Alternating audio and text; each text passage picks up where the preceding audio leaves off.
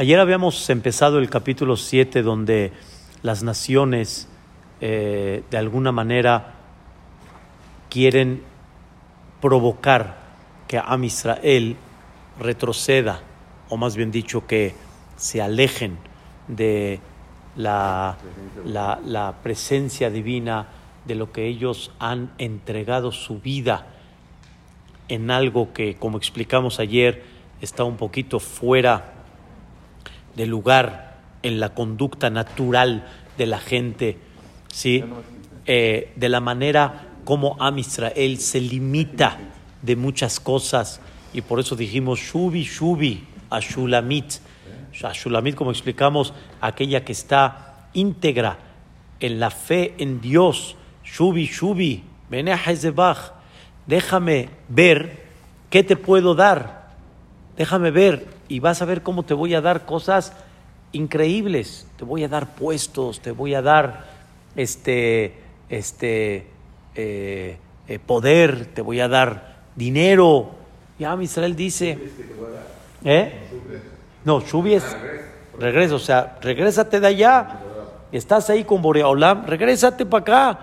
Ven, yo te voy a enseñar, como decimos acá en México, qué es la buena vida y te voy a dar los conceptos, cómo se viven acá. Y Am Israel contesta, Bashulamit. Yani, ¿qué miras tú, este, Bashulamit? ¿Qué grandeza me quieres dar? ¿Qué me quieres dar a cambio de lo que yo tengo cuando mi eje central es la Shejinah, los de Galim, como ya explicamos ayer, las banderas, lo que Am Israel abandera. Y sobre eso, según la explicación como trae Rashi, es increíble. Vean nada más qué increíble las naciones dicen sobre el Am Israel. Cuando Shira Shirim en forma poética dice las naciones dicen, quiere decir, no es de que lo dicen en una forma eh, o clara o tan abierta, pero sin embargo es una manera como ellos por dentro sí expresan este concepto sobre Am Israel. Y ellos dicen al pueblo de Israel, nosotros queremos que vengas con nosotros porque vemos, ¿sí? tu entrega tan impactante y nosotros queremos utilizar esa fuerza que tú tienes, pero para nosotros, para la parte nuestra, esa parte como dicen, Amke Hu, es el pueblo terco. ¿Sabes qué significa terco, Isaac? Es el pueblo que insiste, insiste y sigue queriendo conservar lo de más de 3.300 años.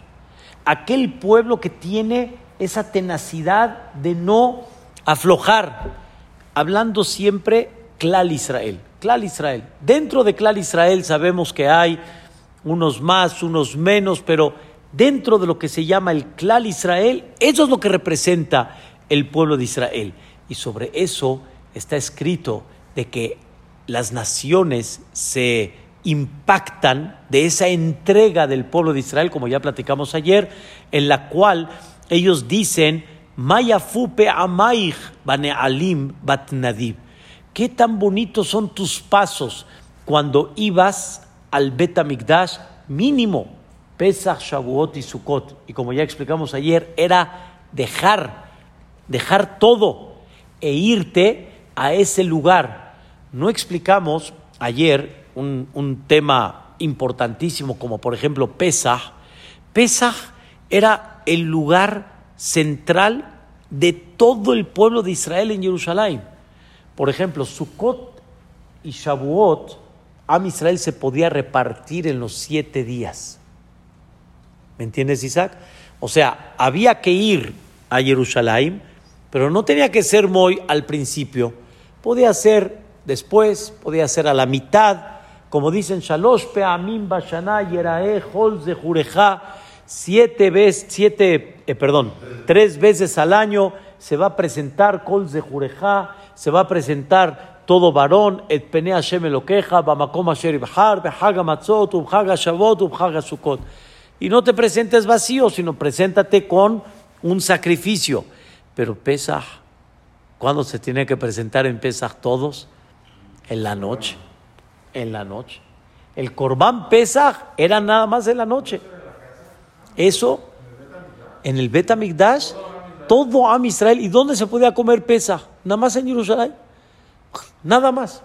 No se podía comer fuera. O sea, quiere decir, teníamos la obligación, nada más aquel que por accidentalmente, dice la Torah, por un motivo que se le dificultó el camino, pero la, vamos a llamarle la, la, la, lógica natural, es de que todo Am Israel tiene que prepararse, saber, vamos a Jerusalén a festejar la noche del Pesach. Es como hoy, como hoy se van a Cuernavaca, se van, no, no, no, no, no. Todos se van a Jerusalén, todos.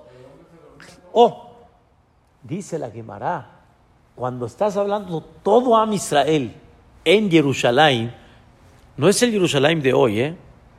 No nos confundamos. O sea, no es el Jerusalén de Arnov, de Beit Bagan, de...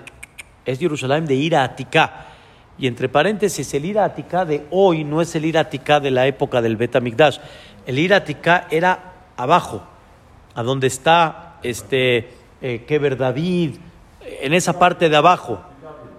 Ir David, en toda esa parte de abajo era Iratica, pero Iratica no era grande.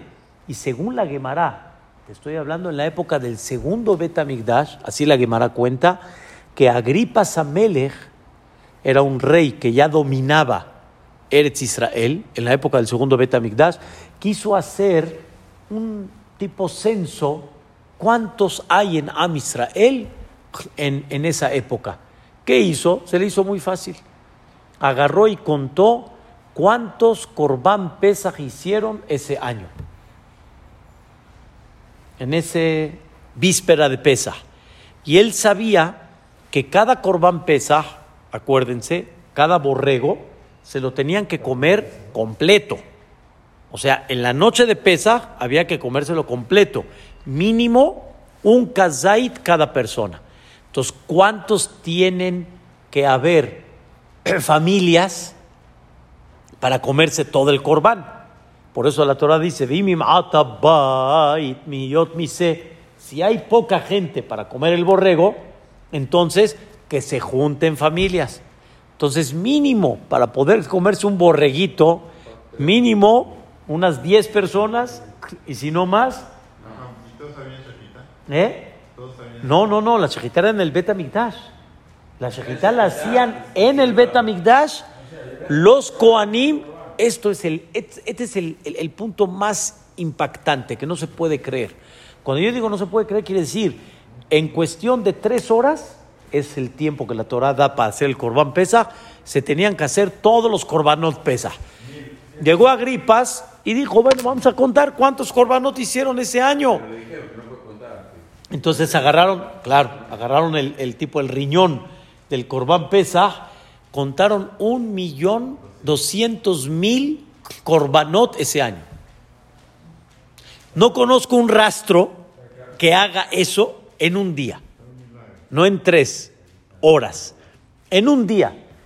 Y dicen que era un espectáculo y obviamente todo, como explicamos en, como explicamos en, eh, en eh, en, otras ocasiones, Betamigdash era el lugar que estaba fuera de la naturaleza. Fuera de la naturaleza. O sea, si te pones a pensar, Isaac, es lo que las naciones dicen. Caray, ¿en qué mundo vives, mano? ¿En qué mundo vives? O sea, una entrega a ese nivel, te vas a festejar pesa una noche en ir a Aticá. ¿Cuánta gente ahora sí multiplica? Un millón doscientos, mínimo por diez, mínimo por diez, son 12 millones de Yehudim en una zona. No, no, diez familias, ¿no? ¿Cuántas? Depende cada. Por eso yo dije así nada más, mínimo 10 y si no, ah, y si no puedes contar mucho más. Ahora escuchen lo que dice la Gemara. Estoy, de acuerdo, nada más lo, hicimos así tentativamente. Dice la Gemara, no hubo un Yehudí que decía cada año, ay, qué flojera, ir ahorita a Jerusalén a festejar el Corbán Pesach, híjole, qué apretado, mano. ¿Eh, Moy? qué apretado, no, qué flojera, no, ahorita, ahorita no. Nadie dijo, Tzarli Makom, tengo el lugar muy apretado para ir a Jerusalén. Eso las naciones veían en Am Israel, la entrega. O sea, lo que ellos de alguna forma eh, se entregaban delante de Dios, confiaban que no iba a haber así pesado, difícil. ¿Me entiendes? Esta idea. ¿Eh? Y en el segundo Betamigdash, hablando ya no de los milagros que se veían en el primer Betamigdash. O sea, hablando de 410 del primero, 420 del segundo, qué increíble. Eso, eso era en Kippur. En Kippur la gente entraba en la, en la ceremonia del Kippur y cuando tenían que hincarse todos, cuando decimos Baruch Shem Kevod Malchutole Olam Vaed, todos sentían en forma clara que tengo a mis anchas. O sea, no, no lo tengo aquí a mi compañero. No, no se paraban así. En Kippur, si tú lo veías tal vez vista pájaro, lo veías así. Pero ellos, ¿cómo se sentían? Shireh.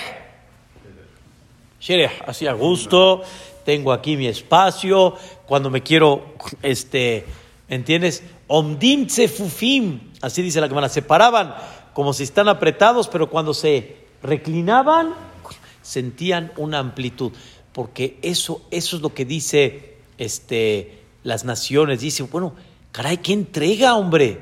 ¿Qué entrega a la lógica en contra de la naturaleza normal que Boreolam creó? Y sobre eso a Israel más adelante, pero lo que contestó antes, ¿qué me das a cambio de eso?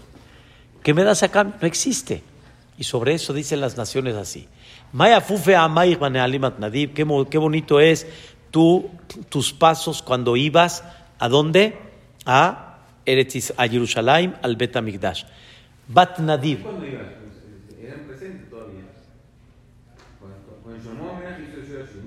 Ah, claro, solo que todo esto es en un poema desde Yetziat Mitzrayim y está platicando así de las épocas que hubo y que tuvo Eretz Israel. Por eso, Mayafupe Amair, obviamente la época tanto del primer Betamigdash como del segundo Betamigdash. ¿Y qué significa Bat Nadiv? La hija del Nadiv. ¿Quién es el Nadiv? Abraham vino. Abraham vino. ¿De qué palabra viene Nadiv? Muy bien. Nedabá. ¿Qué es, ¿Qué es Nedabá? Nedabá es como donación, donativo. ¿Por qué a Abraham le llamaron Nadib? Nadib, ¿de qué, de qué concepto a Abraham le llamaron Nadib? Dice el comentarista Rashi algo impactante. A, Abraham Avinu le llamaron Nadib por un solo motivo, porque Abraham Avinu fue el primero que Nedabó libó le akiret bor'o. Fue aquel que, así dice el Zohar Kadosh, hizo un favor a Dios de reconocerlo y de luchar por él. Porque Dios no lo obligó a Abraham, sino fue totalmente al revés. Abraham fue el que empezó.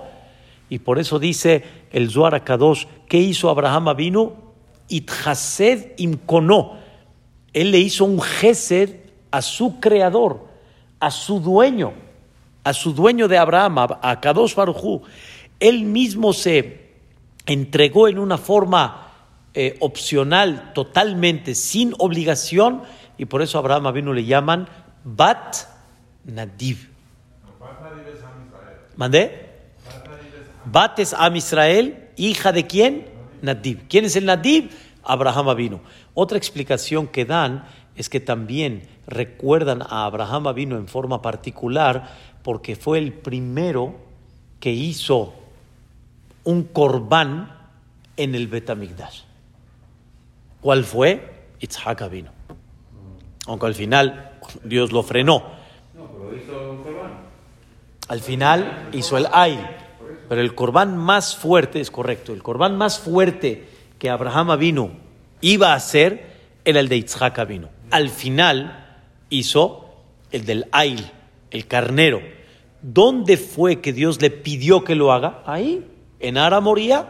Ara Moría, ¿qué es? El Harabait, la montaña, donde en ella estaba, iba a estar en un futuro el Bet Haz de cuenta que Abraham vino, santificó ese lugar que en un futuro sus hijos iban a, jalar detrás de ese lugar y ya fue el lugar que se consideró Sha'ar Shamaim, como Jacob vino lo expresó. Sigue la Torah y dice algo interesante, eh, perdón, Shira Shirim, Hamuke Yerechaich, Kemo Halaim, Maase Yede Oman. ¿Qué es Hamuke Yerechaich? Obviamente, en, en, el ejemplo es de la mujer, ¿sí? Aquí está alabando las naciones al Am Israel de abajo para arriba. La primera es Mayafupe Amaich Bane Alim, tus pasos. Después va a ir más arriba, los, los eh, muslos. Después va a ir al este, ombligo, ahorita lo vamos a ver, al estómago, los pechos y hacia arriba. Cuando Am Israel alabó a Dios en Shira Shirim, que estudiamos atrás, lo alabó de la cara hacia abajo. Y, y, cuando alaban a Am Israel, lo alaban de abajo hacia arriba. cuando Am Israel le preguntó, le preguntaron las naciones, este, este, de, un minuto, eh, ay.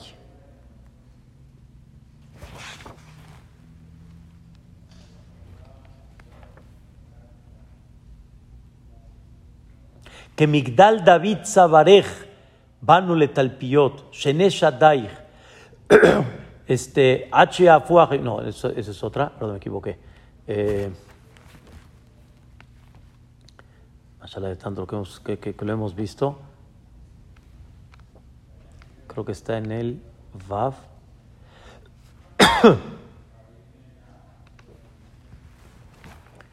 Cuando le preguntaron a Am Israel, ay, se me fue. Cuando le preguntaron a Am Israel, este, ¿qué, qué viste en Dios que tanto estás dispuesta a entregarte hacia Él? Y sobre eso, Am Israel contestaron 18 cosas que por ellas ellas se entregan a Boreolam. Aquí está. Es en el capítulo, en el capítulo número Dalet, sí, efectivamente. En la cual expresan ellos 18 cosas principales de Hashem Baraj, en la cual con ellas expresan la grandeza de Hashem Baraj. Entonces, cuando Am Israel habla de Dios, ¿de qué habla? De la cabeza hacia abajo. Pero cuando Am Israel, cuando hablan de Am Israel, la belleza la expresan de los pies hacia arriba. ¿Cuál es la idea? La Shejina la queremos bajar de arriba hacia abajo, hacia nosotros. Y a Kadosh Baruj quiere que Am Israel de abajo suba y se eleve hacia arriba, como la persona crece de los pies hacia arriba. Entonces, sobre Am Israel dijo sus pasos, ya lo explicamos, Hamuke Yerejaich. ¿Qué es Yerejaich? El muslo. Hamuke es el oculto del muslo. Quiere decir, normalmente el muslo, ¿sí? En una mujer, así tendría que ser, tiene que venir como oculto. La parte de abajo es la que viene descubierta.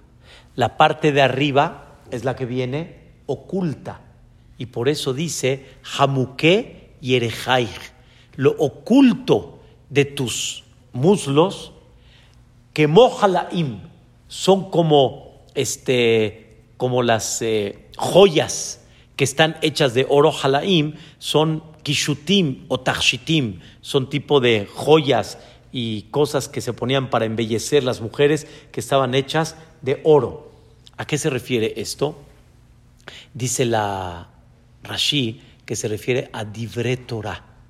Las palabras de la Torah que tú estudias en forma oculta. Eres aquel pueblo que estudias la Torah en forma discreta. Dice la Gemara el Masejet es algo muy interesante. Dice, Tana de Rabba Annan, se estudió en el Beta Midrash de Rabba Annan.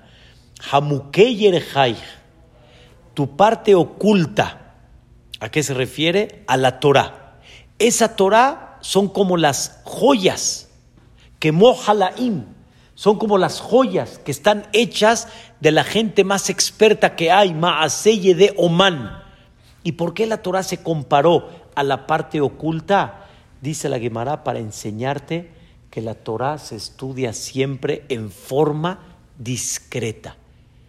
Quiere decir, la Torah no se publica en las calles, en los lugares públicos, la Torah se estudia y se publica ¿dónde? Bate Knesiot, Bate Midrashot, en forma discreta, en forma. No buscamos publicar a la Torah. Muy bien. O sea, Aún, entre los Yehudim, ¿cómo se estudia la Torah? En forma discreta. Esa es la idea publicar la Torah, tal vez el concepto no estuvo muy claro, no hay duda de que debemos de enseñar la Torah y debemos de invitar a la gente para, publicar la Torah, quiere decir para que la gente aprenda la Torah. Pero no publicamos la Torah, quiere decir que hacemos como hoy en día los escándalos y afuera. Y la Torah es la, la, es la, la parte íntima de Am Israel. ¿A qué se comparó la Torah? Shelomo Amelech, que la comparó? Eshet Hail. Eshet Hail Mimza, que es? Es la mujer virtuosa. Ese es el mashal, es el proverbio. Pero ¿quién es la que se compara a ese proverbio? ¿Quién es? La Torah. Y la Torah es como aquella mujer que ¿qué es? Eso, es privada es particular. ¿Cómo expresa la Torah que Jacob vino estudiaba Torah, Zuri? ¿Te acuerdas? En Perashat Toledot, Jacob Ishtam, Yoshev Ohalim. Jacob estaba habitando en las cabañas. Y ahí la Torah expresa con esas palabras que Jacob estaba sentado estudiando Torah. ¿Cómo estudiaba Jacob vino la Torah? Yoshev qué? Ohalim. Y la Torah es lo más oculto que una persona debe de tener. Ahora voy a traducir un poquito más claro. ¿Qué pasa si le preguntan a una persona, oye, tú ya estudiaste todo el Shaz, ¿verdad? Tú ya estudiaste todo el Talmud. Dice la Gemara que la persona puede decir no, aunque sí. ¿Escuchas? La persona puede decir no, aunque sí, por Discreción. La persona lo que más debe de esconder es lo que sabe. En, el buen sentido. Muy bien.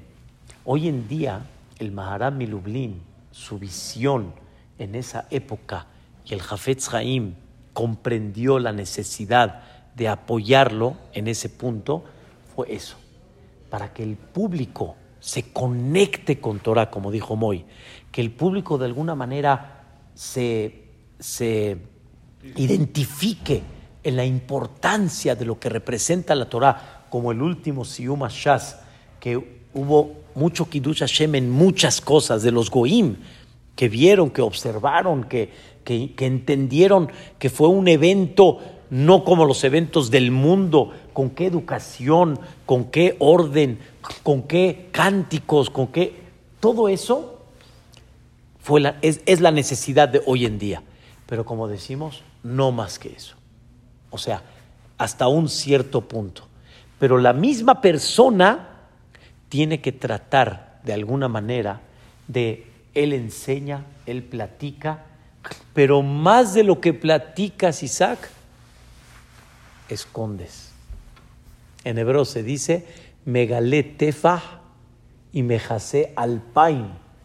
Cubres dos, dos mil y descubres uno. O sea, si tú escuchaste a Jamo Badia, cubrió mucho más de lo que sabía. Aún de lo que vimos, lo que él sabía, cubrió todavía mucho más. O sea, esa es la idea. no es dejarle. No, no, no, estamos hablando a lo él, él se preocupó en enseñar lo que tiene que enseñar, obviamente, pero hablando de Darush, de enseñar. Quiere, cuando yo digo de enseñar no me refiero de, de enseñar a la gente, sino de enseñar cuánto sabe, de demostrar cuánto sabe la persona que tiene que hacer. Y eso sí, yo me voy a encargar de que haya gente, haya alumnos que aprendan, que sepan y que la Torah se siga transmitiendo, pero siempre de una forma como, con discreción. ¿Cuál es el motivo? Dice el Maharsha, para que siempre se vea que el estudio de Torah es más lishma que yuhara. Se vea que es más leshem shamaim al que estás estudiando para que digan, wow, y mira cuánto sabe, y mira qué capaz es, y mira, esa es la idea. ¿No se lo puede decir entonces a un ¿Qué? una persona lo hace cuando ve y se impacta, pero el Talmid Jajam, el original, trata de, al revés, lo, lo trata de ocultarlo. A mí me tocó en muchas ocasiones con mi maestro Jamio Dades que quise decirle una palabra sobre algo. Me dice, Atazov. Así me hace, ya, déjame, déjame en paz, Yani. Déjame en paz. O sea, quise decirle que Baruch Hashem, el producto de la Yeshiva, hasta, hasta cuánto ha llegado, qué es lo que... Déjame, déjame en paz. Déjame en paz. Esa es la parte que una persona, y fíjate que por eso la persona lo que menos debe de, de lucir, vamos a decir así, es cuánto, cuánta gente había en la clase o cuánto este, ¿cómo se llama? ¿Cuánto público hubo en, en, tal conferencia? La persona debe de guardarlo. Lo que hubo, hubo. Y qué bueno que hay mucha gente. Pero la misma persona debe de tratar en su nivel, en su trabajo espiritual, este punto. Hamu que Ahora, ¿cómo creen que la compara? Que im. Ahora quiero explicar la comparación. Como los, como los diamantes, perdón, como los eh, este, las joyas, estas, la verdad no, no, sé, no sé qué tipo de joyas sean, halaim, así, así nada más explica Karashi, que eran tipo de joyas que se embellecía la mujer, pero ¿cuáles son estas joyas? Lujota Brit, las tablas de la ley, Maase Yede Oman, que son el hecho de quién? De Dios. De Dios. El Oman, ¿quién es el, quién es el, el Oman, el Human, tipo el, el experto? Olam. Maase Yede Oman. Las Lojot eran hecho directo de Dios. Dios se las entregó.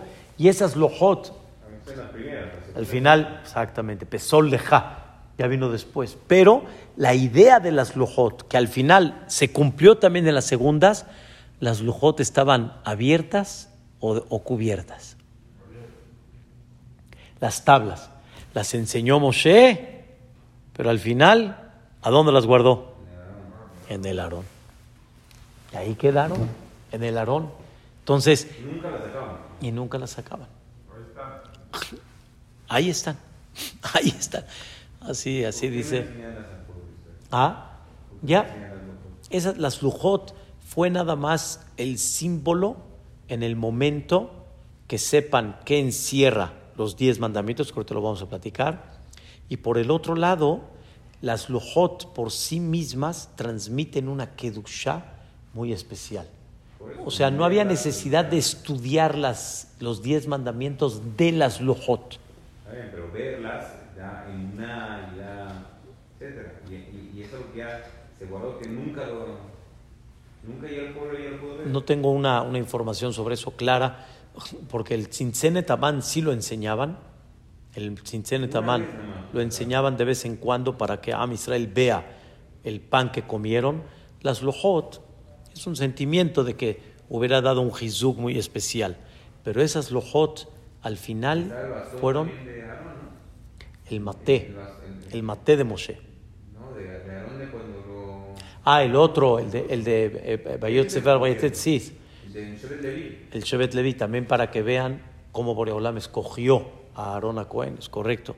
Pero el punto de las lojot acá que dice Shira Shirim es el punto de que está, se considera que todo está como oculto y que no debe de estar abierto.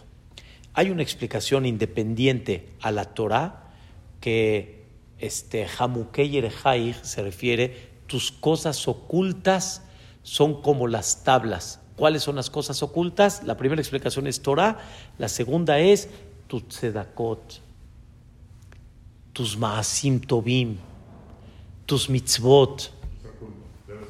Oculto. Oculto. Lo que menos debes de lucir es eso. Mira cuántas tzedakah dio un ejemplo. Mira hoy cuántas mitzvot. Hay veces una persona como mencionaste, Zuri, de alguna manera hay veces para reforzar a alguien le puede decir uno una que otra cosa. Pero normalmente las cosas de mitzvot que una persona hace, ¿cómo tiene que ser? En forma discreta. No hay duda que hay muchas mitzvot que las hacemos públicamente, como tefilín, abiertas, comemos las, sabemos que vamos a comer la masá, etcétera.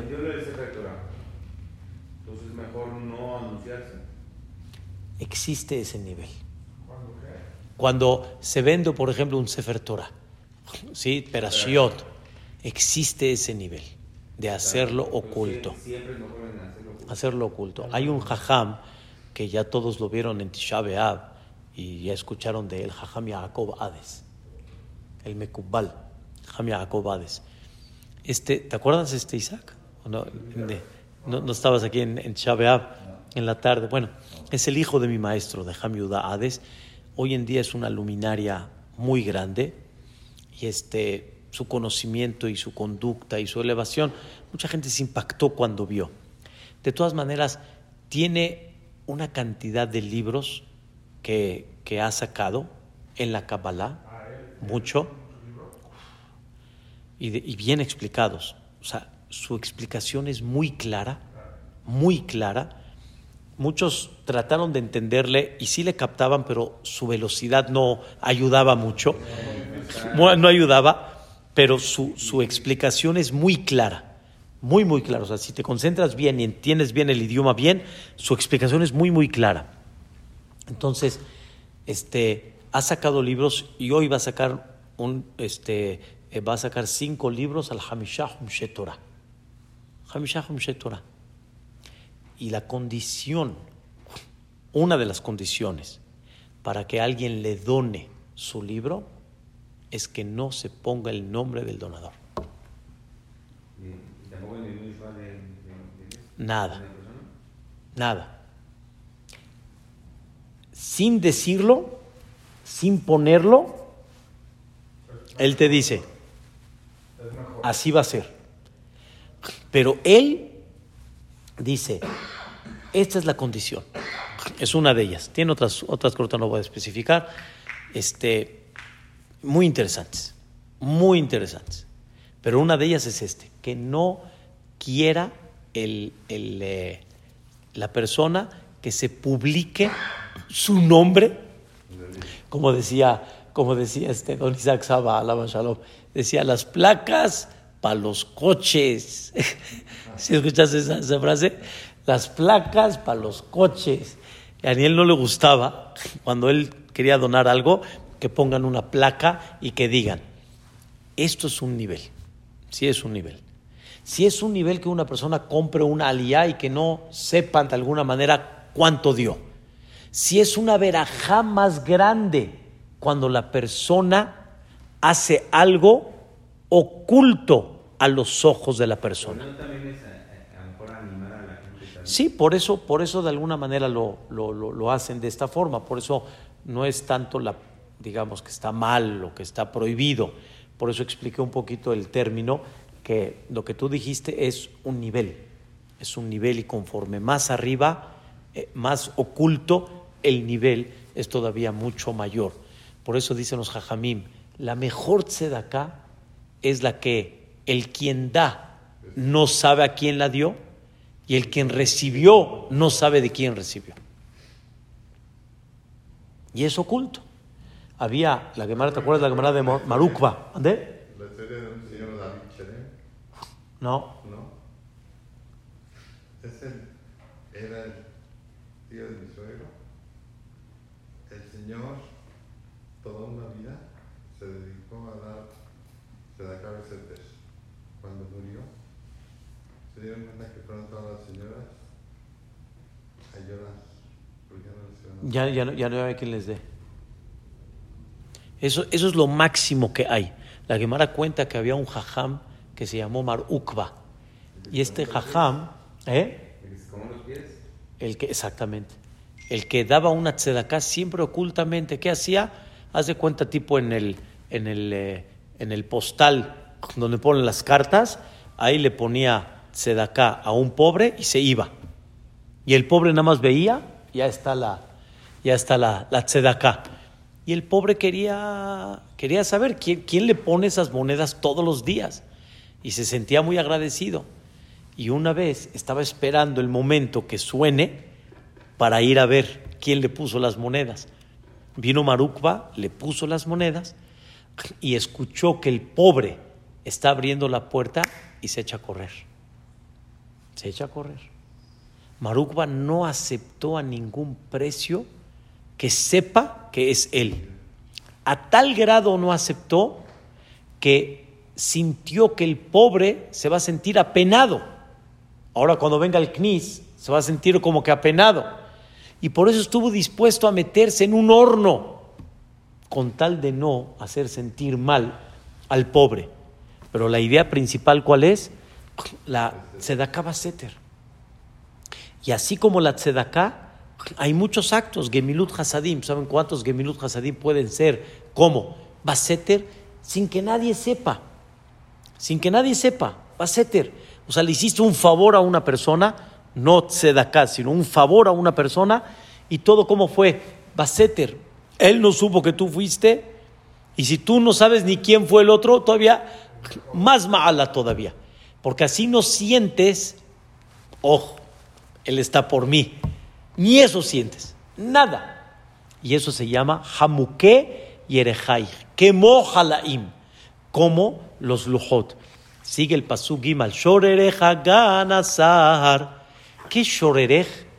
El ombligo, que es la parte central del ser humano. Shorerej Agan Asahar. Se compara, muy interesante, Agan Asahar es como una tina una tina donde la gente se bañaba, una tina que normalmente era como tipo redonda, ¿sí? Como tipo el jacuzzi, una tina redonda. ¿A quién se refiere? ¿Cuál es la comparación? Que el ombligo es como una tina redonda donde la gente se bañaba. Dice Shorerej, se refiere a los Jajmea Sanedrin, los Jajamim que estaban sentados en el Bet Amigdash, que eran los que dictaminaban la alajá, que no hay absolutamente ninguna duda que todos así tienen que hacer. Como ya explicamos al principio. Muy bien. ¿Qué tiene que ver aquí como una como una este como una tina redonda, ¿sí? Donde se bañaban, la bañada era la limpieza, obviamente, era la claridad, ¿sí? Que estaba todo limpio, que no hay dudas. ¿Y cuál era el tema de redondo? Que el Sanedrín se sentaban, así como ustedes, no sé si, pero así como redondo, así como tipo el, el Knesset y las, los lugares donde están este, los, eh, el gobierno y, ¿entiendes? El parlamento que está así redondo, que cuál es el tema de redondo, que estén viéndose uno al otro y que de alguna manera esté la discusión entre los jajamim, ¿sí? aclarando el tema, pero al final es el eje central de todo Am Israel, es el medio, el eje central, la parte principal que de ahí sale todo Am Israel, la luz. No había dudas, no había discusiones. Discusiones sí habían, pero me refiero, no habían discusiones en las que se, se quedó en discusión y, tú haces como A y yo hago como B. No hay discusiones. No hay discusiones. Las discusiones tenían que llegar al final a una conclusión. Todo mundo hacía en Shabbat, en Yom Tov, en Kashrut, en Ribit, en, en todo. Había una sola ley. ¿Sabes qué belleza era eso? Eso provocaba una unión muy especial en todo Am Israel. Por eso le llaman al eje central de Am Israel, en el ejemplo de la mujer, en la parte media, le llaman Shorerej. Shorerej es el tabur, es el eje central. ¿Y dónde creen que estaba sentado el Sanedrín? El principal, sí, el Sanedrín principal, ¿dónde estaba sentado? En el Betamigdash, muy afuerita del Betamigdash. Ahí estaba sentado, o sea, del Betamigdash salía la luz de todo. Dentro de eso, la luz de la Torah, por eso dicen, Kimitzion Tetze Torah, Udvar Hashem Mirushalayim. De Jerusalén, de Zion, salía la luz principal y la claridad principal de la Torah Agdoshá. También aparte comparan, así como el niño, de dónde come su, su vida y su alimento y todo, el bebé cuando está en el vientre de la mamá, es del tabur, el ombligo, igualmente también la vida y la luz de Am Israel, ¿de dónde está? Justamente del el ombligo. Al Yahzar Amazek. Y no terminó esa hora significa esa alajá, esa claridad de Torah a todo Am Israel de el Sanedrín. Y aquí se refiere al Yahzar Amazek. No faltó el, el líquido que era el que abastecía tipo como, como, como el agua en la comparación, y de alguna manera el, el Sanedrín, hasta que se interrumpió todo, hasta que se destruyó el Betamigdash, y termina diciendo algo increíble. Bitnech aremat haitim suga bashoshanim. ¿Qué es bitnech? Beten. Ahora sí. Beten. El, el, tipo la panza, el estómago. Beten, bitnech Aremat Hitim se compara al montículo de trigo. El trigo, como ya explicamos un poquito antes de, antes de Minha, es el pan. El trigo es el pan y el pan es el alimento principal de qué? Del hombre. Es el alimento principal del hombre. Dice, dice el comentarista Rashi, Bitnech, ¿a quién se refiere? A Am Israel. Am Israel es el, el montículo de, escuchen bien, de trigo del mundo. Así como el trigo es el alimento del mundo, el Am Israel es el eje central del mundo, es la raíz de bendición del mundo. Del Bet Amigdash, de Am Israel, del estudio de Torah de Am Israel, de las mitzvot de Am Israel, salía la verajá. ¿A dónde? A todo el mundo. Eso es Bitnech Aremat Chitim. Ahora, ¿qué es Sugaba Shoshanim? Y Am Israel, con tal de no transgredir las mitzvot, ponen como barreras a las rosas, en el sentido figurado. Am Israel está rodeada, bardeada de rosas. ¿Qué significa? Así como la rosa puede ser como una barda, aunque es una barda ligera, frágil, Am Israel con bardas pequeñas, con muros pequeños y ligeros, con eso protege muchas mitzvot de no caer en ellas. O sea, muchas cosas que se decretaron en un futuro que no se pueden hacer para no caer posterior en un pecado más grave. Como por ejemplo, hay muchas cosas en Shabbat que los Jajamim dijeron no las hagas con tal de que no caigas en un pecado. Y eso es como Shoshanim, es como una rosa. No es un decreto muy fuerte, es ligerito, tranquilo, pero eso es lo que protege. El Am Israel, ¿cómo protege? Se pone su barrera de rosas. Y ese Am Israel es el Aremat Haitim. es la, ¿cómo se llama? La, el montículo de trigo en la cual es el alimento para el mundo entero. Semana que viene, Hashem, seguimos. Amén ve amén.